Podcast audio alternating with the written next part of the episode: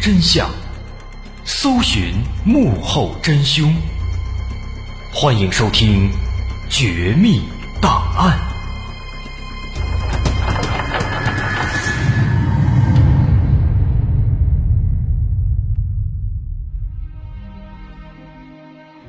还原事实，探索真相。欢迎继续关注我们的《绝密档案》，我是大碗。在上回咱们说到，南充这个不算大的地方，在短短不到一个月之内，发生了多起强奸杀人案件，一时间整个小城呢，那是阴霾密布，人心惶惶。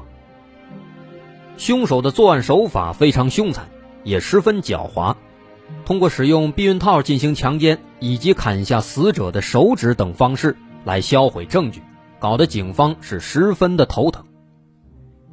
不仅如此，当时这是两千年前后，那正是严打时期，严厉打击违法犯罪活动。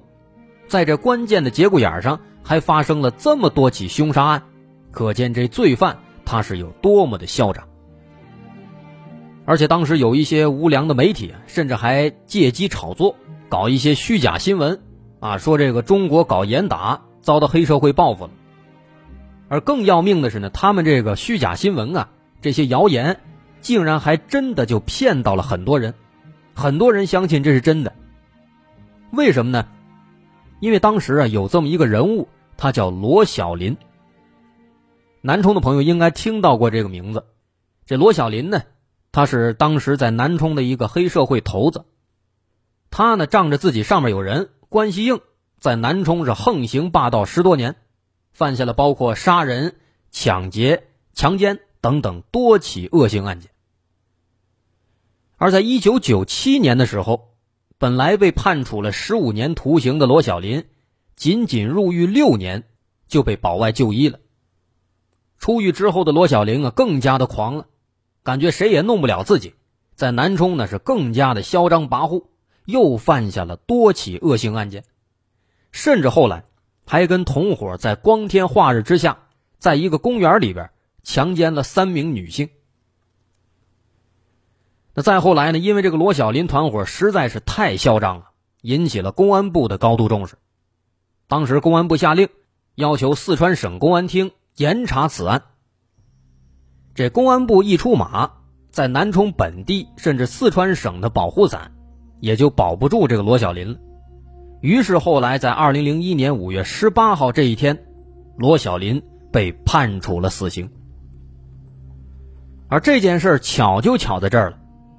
咱们回顾之前的故事，我们能发现，南充发生的这一系列的杀人强奸案件，都是发生在这个时间点的前后。哎，五月十八号，罗小林被判处死刑这一天的前后时间，哎，都是发生在这几天。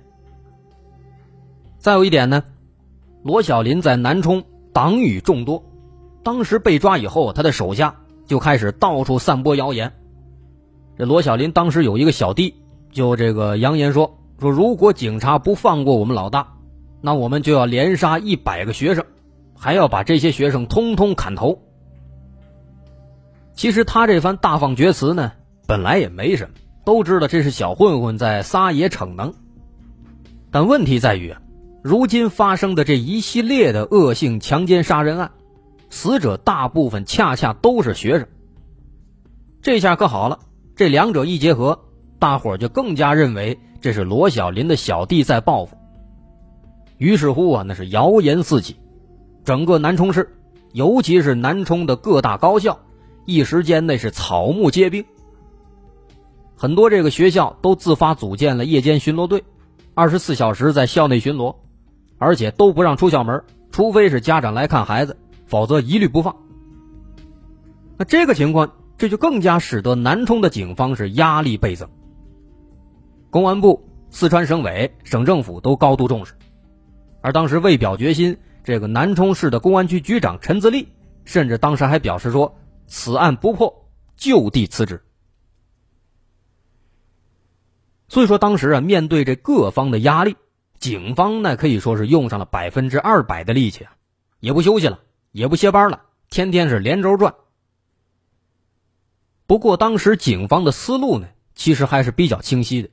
啊，首先警方觉得还是得从这个主要案发地点，也就是那片芦苇滩的附近，开始寻找线索。而后来事实证明呢，这个决定也是正确的，线索很快就出来了。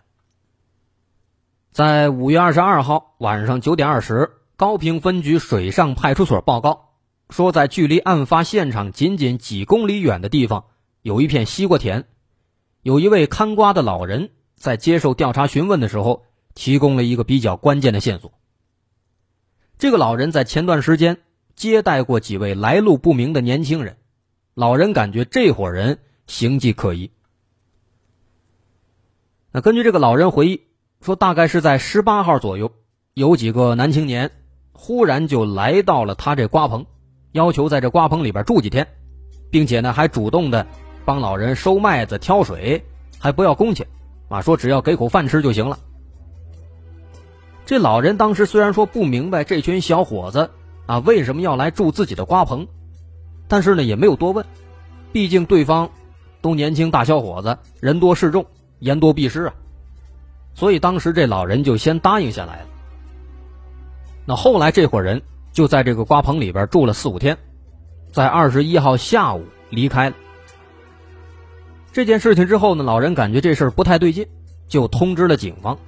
那警方在得知以后啊，也是高度重视。所以后来二十三号上午。省公安厅就派了几位专家，立即赶往这片花田，根据老人的回忆做出了模拟画像。这是一码事另一方面呢，专案组开始着手梳理近期发生的其他类似案件，很快也有了新的发现。警方发现，之前有一起案子非常可疑，这起案子发生在一个月前四月十九号晚上十一点。说那天晚上呢，有一个出租车司机叫曹敏，带着妻子回家。那中间呢，路过了高平区的一个三岔路口，经过一个小道的时候，突然从旁边窜出来三个男的，拿着刀冲过来了。之后敲开车窗，其中一个男子掏出这个刀，就顶住了曹敏的下巴，让他把钱财都交出来。这三个人呢，非常凶狠。当时这曹敏只是稍微的迟疑了这么一下，这歹徒的尖刀就刺破了曹敏的这个下巴上的皮肤。曹敏一看这歹徒实在是太过凶恶了，就赶紧把这个现金啊、手机啊、传呼机啊都交出来了。哎，但是他万万没想到，这财物交出来了，这三名歹徒抢了钱财，又打算要强奸曹敏的妻子。这下怎么办？好在这个曹敏还算机智，赶紧大声呼救。那正好远处呢有几个路人一起骑着车子结伴经过，听到这个呼救的声音，就赶紧大声询问：“哎，出什么事了？”并且赶紧骑车过来。这三个歹徒也不傻，一看有人来了，赶紧就跑了。那曹敏呢，虽然说现在没事了，但是他也知道这三个歹徒肯定不好惹。虽然说现在自己吃亏了，但是呢也不敢追击。于是就带着妻子赶紧逃走了。那这起案子引起了警方的重视。为什么呢？有一个小细节，大伙应该注意到了，说在曹敏这起案件当中，歹徒一开始用刀抵住了曹敏的下巴，把他刺伤了。而在之前的那些连环杀人案件当中，有一些受害者也是被尖刀抵住了下巴。造成了伤害，尤其是最开始咱们说的，那个小春的案子，他的这个伤口最为明显，直接戳穿了下巴。那么由此来看的话，显然曹敏案件当中的这三个歹徒是有高度嫌疑的。所以当时，哎，警方这边赶紧找的那个看瓜老人，根据他的回忆制作了那个模拟画像，然后把这个模拟画像交给曹敏夫妇辨认。而曹敏夫妇一眼就认定这画像里边就是那三名歹徒，那这对警方来说是一个天大的好消息，他们认为从这儿入手应该不难破案。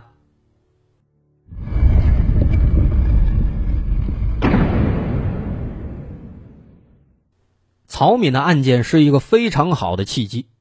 歹徒在曹敏的案件当中抢走了曹敏的手机、还有传呼机等等财物。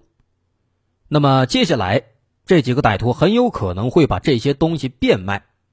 那么这就是一个非常好的突破口。警方决定在这儿入手。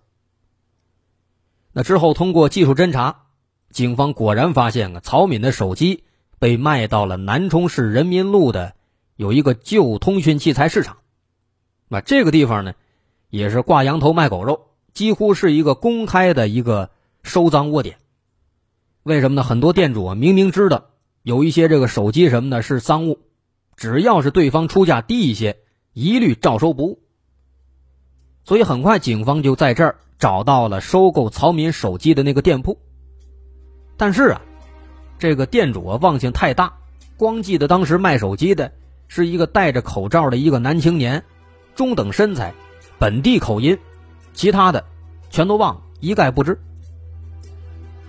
所以说，只有这些信息显然还不够用。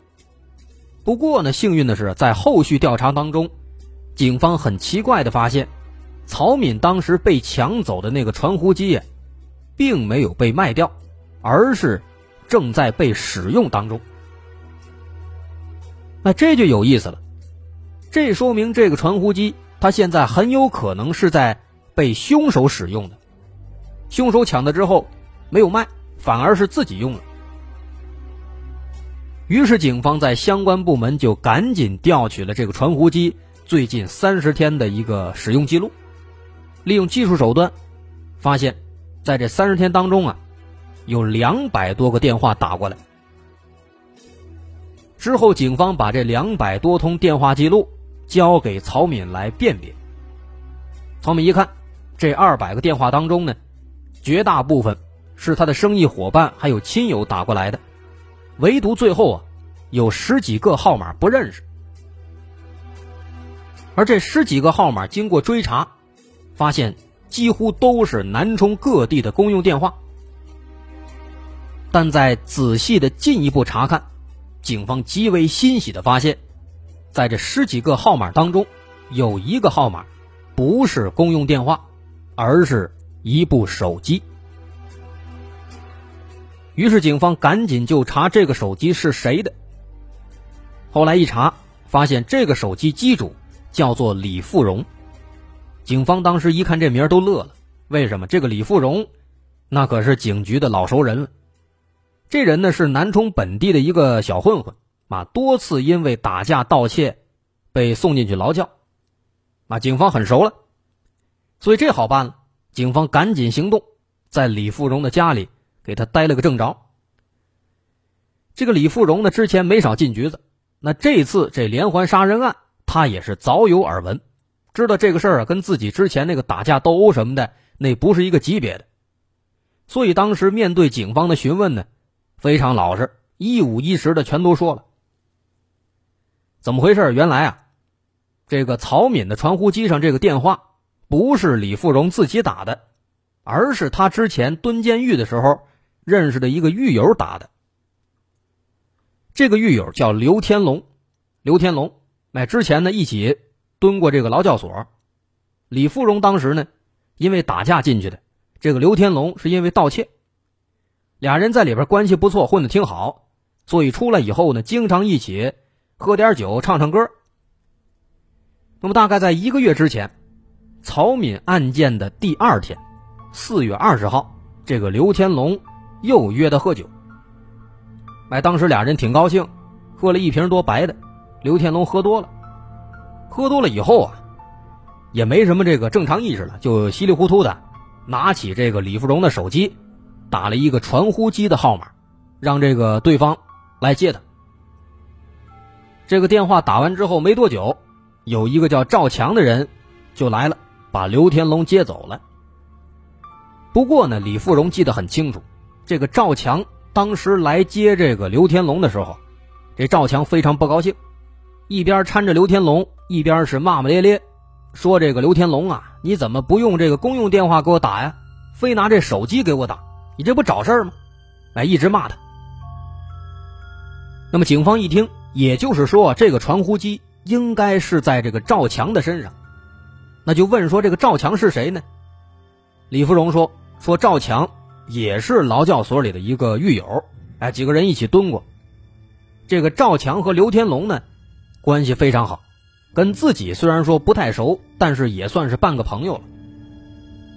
而且呢，说完之后啊，这个李富荣还补了一句，他说：“刘天龙和赵强这俩王八蛋啊，都不是好人。”说这话一出，警方当时敏感的就意识到，这个李富荣他很可能是掌握了一些内情的。于是警方就追问他说：“你为什么这么说呀？”但这李富荣啊，他是欲言又止，顾左右而言他。不过呢，后来在磨磨唧唧，经过了几分钟的这个思想斗争以后呢，李富荣还是张嘴了。怎么回事？原来啊，这个李富荣跟他们经常会一起喝酒。那有一次呢，这个刘天龙喝醉了吹牛，说自己曾经强奸了几个女学生，而且强奸完之后呢，还把他们给弄死了，做的是神不知鬼不觉，没有一个人发现。起初这个李富荣不信。以为是他喝多了说胡话，但是呢，后来五月二十号这一天，这一天呢，他去找这个刘天龙和赵强，然后他就发现啊，在这个赵强手臂上有一道很长、很明显的一道血痕。他好奇啊，就想问是怎么回事啊？哎，结果扭头一看，这刘天龙呢，发现刘天龙的脸上也有一道血痕，而且这血痕呢，一看啊，就是女人抓的。另外，当时。在刘天龙、赵强俩人的旁边，还有一个人，他不认识。